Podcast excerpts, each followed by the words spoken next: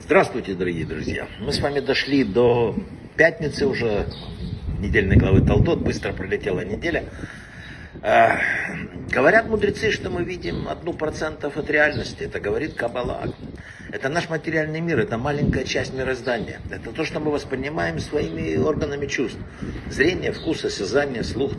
И может показаться, что восприятие через органы чувств охватывает очень много, там, но это маленький фрагмент всего, что нас окружает.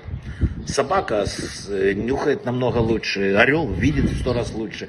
То есть э, есть такая э, маленькая майса, трое слепых зашли в зоопарк, и их привели посмотреть слона. Подвели их, один взялся за хобот, один за хвост, а третий за клык. И после этого они вышли, и каждый до конца жизни доказывал. Один говорил, слон, да я знаю, что такое, это, это веревка.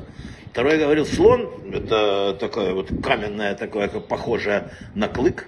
А третий э, говорит, что что вы, это длинная-длинная змея. Каждый из них был прав, но на самом деле мы тут знаем, что такое слон. В нашей недельной главе Ицхак подошел и поцеловал Якова. И почувствовал, написано, Ицхак, запах одежды и благословил его, и сказал, смотри, запах как поле, которое благословил Господь. В Израиле есть музей слепых. Это уникальный музей, тебя ведут через зал в абсолютной темноте, ничего не видя вокруг, ты вынужден полагаться на слух, обаяние, ну так вот, другие чувства.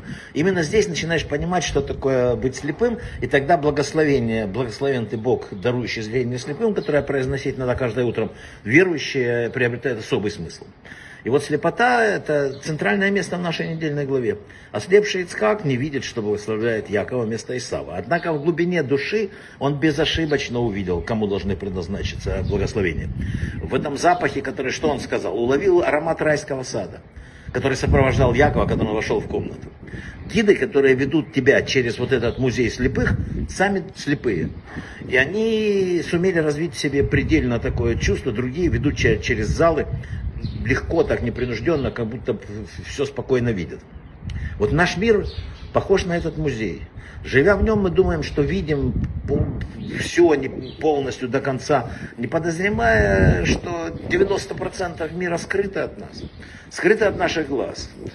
Поэтому если бы мы действительно видели то, что происходит, действительно убедились бы, например, что в пятницу на заходе солнца мир преображается, что на землю спускается, вот если глаза открылись, вообще другой мир. Тогда бы мы были в восторге от всего, и мы боялись бы зажечь, например, свет в шаббат, потому что это может стоить жизни тебе или другим. Обычного зрения этого не, не, не увидеть нельзя. И хотя большинство людей не обладают таким духовным зрением, есть все же немногие, кто сумели развить в себе такую способность видеть запредельную реальность. Это выдающиеся знатоки, э, подвижники Торы. Они всегда есть во всех поколениях. Они ведут нас через многие вот эти вот столетия уже ведут нас через лабиринт э, музея слепим, в котором находится наш мир. Мы слепые. Мы видим то, чего нету, говорим то, чего не существует. Мы, э, это очень странный мир. Вы знаете, есть вот э, абсолютно тонкие люди. Был такой раб Нахум из Чернобыля. Он гостил как-то э, в шаббат, зажгли большую свечку, он гостил у каких-то людей, чтобы она горела до утра, и он мог учить Тору. И вот проснувшись среди ночи, хозяин заметил, что гость идет э, по стенке, как в потемках. А он говорит, Рэбе, вот свеча. Он говорит, так ничего нету. И э, оказывается, эту свечу кто-то потушил, и испугались и зажгли. И вот зажженная в шаббат свеча не светила Равину из Чернобыля. Просто не видел он этого света. Вот такие есть люди. Больше того, в книге э, Ле Итанек Атагуним, так, по-моему, она называется, нет, Леотанек Бетагуним. Написано, что э, один человек сказал Раву Ицхаку Соловейчику, что причина того, что многие люди гибнут сейчас в том, что стало много тех, кто нарушает шаббат. То есть мы не видим, мы, мы берем, э, там шаббат передвинули, там что-то зажгли, еще, ну что мы сделали? Ничего, в это время в мире происходят какие-то события. Нам надо все это попытаться понять, увидеть, вот расширить свое зрение. И самое главное, сегодня наступает шаббат. Шаббат э, Кислева первый месяца попробуйте что-нибудь сделать для шаббата. Ну вот еще раз говорю, кто курит, я не говорю, что надо экстремизмом заниматься. Но если ты куришь 10 сигарет, кури 9. Если ты что-то делал, ну сделай что-то для шаббата, отметь его, и шаббат тебе вернет.